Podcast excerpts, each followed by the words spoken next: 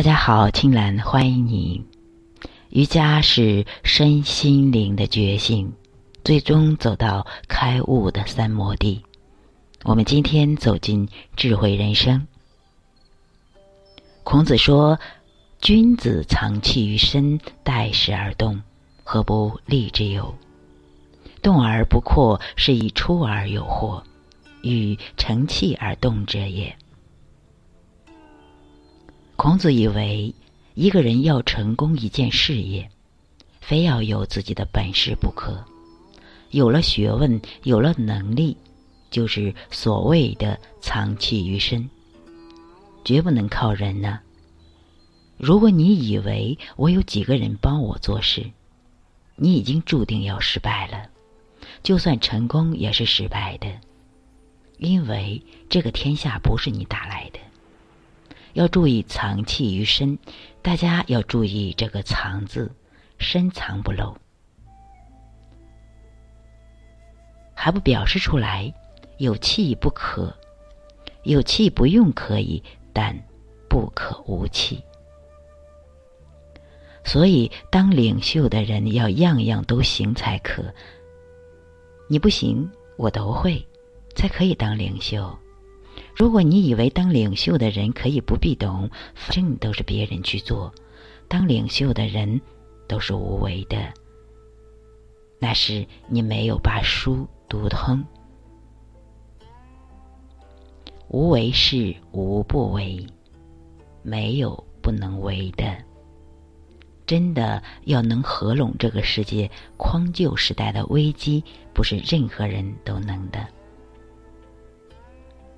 比如说，唐武哲贞观政要，那是学会了，不是随随便。资治通鉴也一样，那是司马光写给皇帝读的，是当皇帝的作业练习本。所以千万要注意藏器于身，能藏器于身，有智慧、有本事，才能创造你的历史。唐太宗样样都行。谈书法，唐太宗书法好；论武功，唐太宗武功好；论诗，唐太宗诗也比别人高明，不好。所以唐代的文化那么盛，因为唐太宗行，才有那么高明的部下。这就在于上边的领导。如果你什么都不懂，你还能当班长？那才是怪事。所以，做领袖的不是笨人能够当的，这是第一，自己要有本事。第二，还要有机会。你有了本事，机会未到，命运未到。所以，你要成就一番事业，要先问问自己本身的条件够。首先，你要藏器于身，本身要有本事、有条件。如果你说你有朋友很能干，有个老师会帮你，那是空的。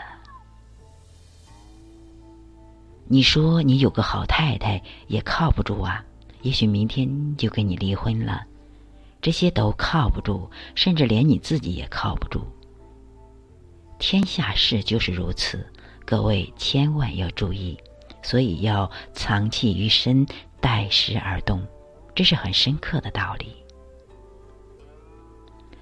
易经上告诉我们两个重点：科学也好，哲学也好，人事也好，做任何事都要注意两件事情，就是时与位，时间与空间。我们说了半天易经。都只是在说食与味这两个问题。很好的东西，很了不起的人才，如果不逢其时，一切都没有用的。同样的道理，一件东西很坏的也好，很好的也好，如果是适得其时，看来是一件很坏的东西，也会有它很大的价值。居家都就可以知道，像一枚生了锈又弯曲了的铁钉，我们把它夹直了，储放在一边。有一天，当台风过境，半枚铁钉都没有的时候，结果这枚铁钉就会发生大作用，因为它得其时呀。还有就是得其位。如某件东西很名贵，可是放在某一场毫无用处。即使把一个美玉的花瓶放在厕所里，这个位置便不太对。所以食位最重要，食位恰当了，就是得其食，得其位，一切都没有问题。相反的，如果不得其食，不得其位，那一定不行。我们在这里看中国文化的哲学，老子对孔子说。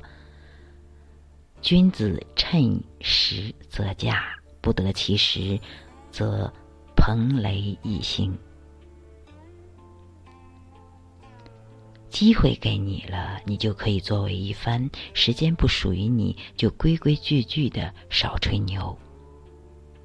孟子也说：“穷则独善其身，达则兼济天下。”这也是十位的问题，十位不属于你的。就在那里，不要动了。是为属于你的，则去行事。